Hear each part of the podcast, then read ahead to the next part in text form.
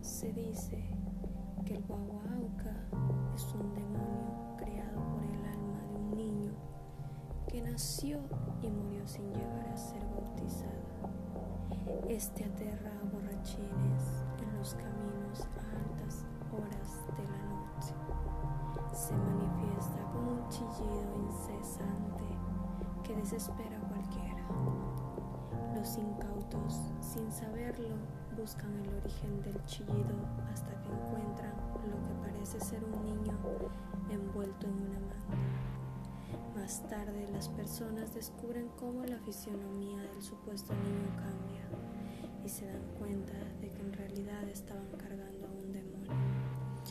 Cuentan que muchos han sido encontrados muertos y con espuma en la boca como resultado del encuentro con el guagua auca.